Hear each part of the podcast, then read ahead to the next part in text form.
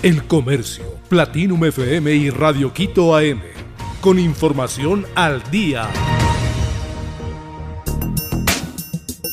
Migrante ecuatoriano falleció tras caída en Nueva York. Un migrante ecuatoriano falleció después de caer desde el techo de una edificación en Nueva York, Estados Unidos. El hecho se conoció la mañana de este miércoles 22 de febrero de 2023. El migrante ecuatoriano trabajaba en una fábrica y la caída se produjo desde una altura de aproximadamente 10 metros. El hombre fue identificado como Osvaldo Payo Toaquiza, de 41 años de edad, oriundo de Zumbagua, provincia de Cotopaxi. Según se conoció, el ecuatoriano había llegado a Estados Unidos hace apenas dos meses. Desmanes en Salinas causan despido de gobernador. José Ángel Álava fue designado como gobernador de Santa Elena, informó el miércoles 22 de febrero el gobierno nacional.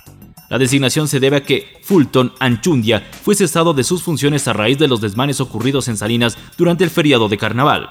En un comunicado oficial, la Secretaría de Comunicación dijo que el presidente Guillermo Lazo tomó la decisión de cesar a Anchundia tras los sucesos de desorden público ocurridos en el balneario de Salinas. Hubo obstaculización de tráfico y daño a la propiedad privada. Asamblea aprueba prórroga de 10 días para informe de caso encuentro. Con 108 votos a favor de 135 asambleístas presentes en modalidad virtual este martes 21 de febrero, el Pleno de la legislatura aprobó una prórroga de 10 días para que la Comisión Ocasional del Caso Encuentro entregue el informe de investigación al gobierno. La moción fue presentada por la correísta Viviana Veloz, presidenta de la comisión, a menos de 48 horas de que termine el plazo inicial. En la oficialista bancada de Acuerdo Nacional VAN, 20 asambleístas votaron en contra y 40 se abstuvieron. Independiente irá por la clasificación ante Flamengo en el Maracaná.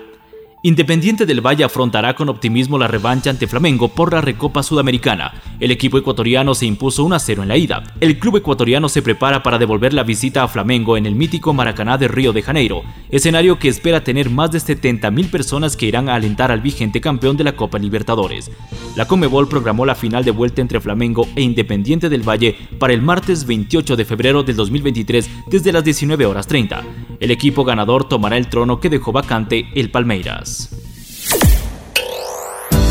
El bosque comestible biodiverso más grande del mundo se asienta en Manabí. Más de 30.000 hectáreas articuladas, cientos de especies de flora y fauna y un mundo de sabores y saberes se conjugan en el bosque comestible biodiversidad más grande del mundo, un modelo de desarrollo sostenible y comunitario en Ecuador que involucra a diversos actores para fortalecer el tejido social ambiental y la conservación.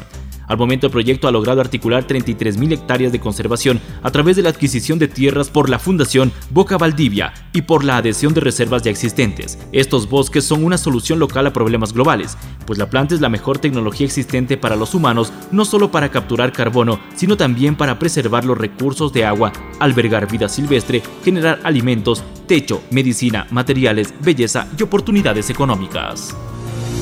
El comercio Platinum FM y Radio Quito AM. Con información al día.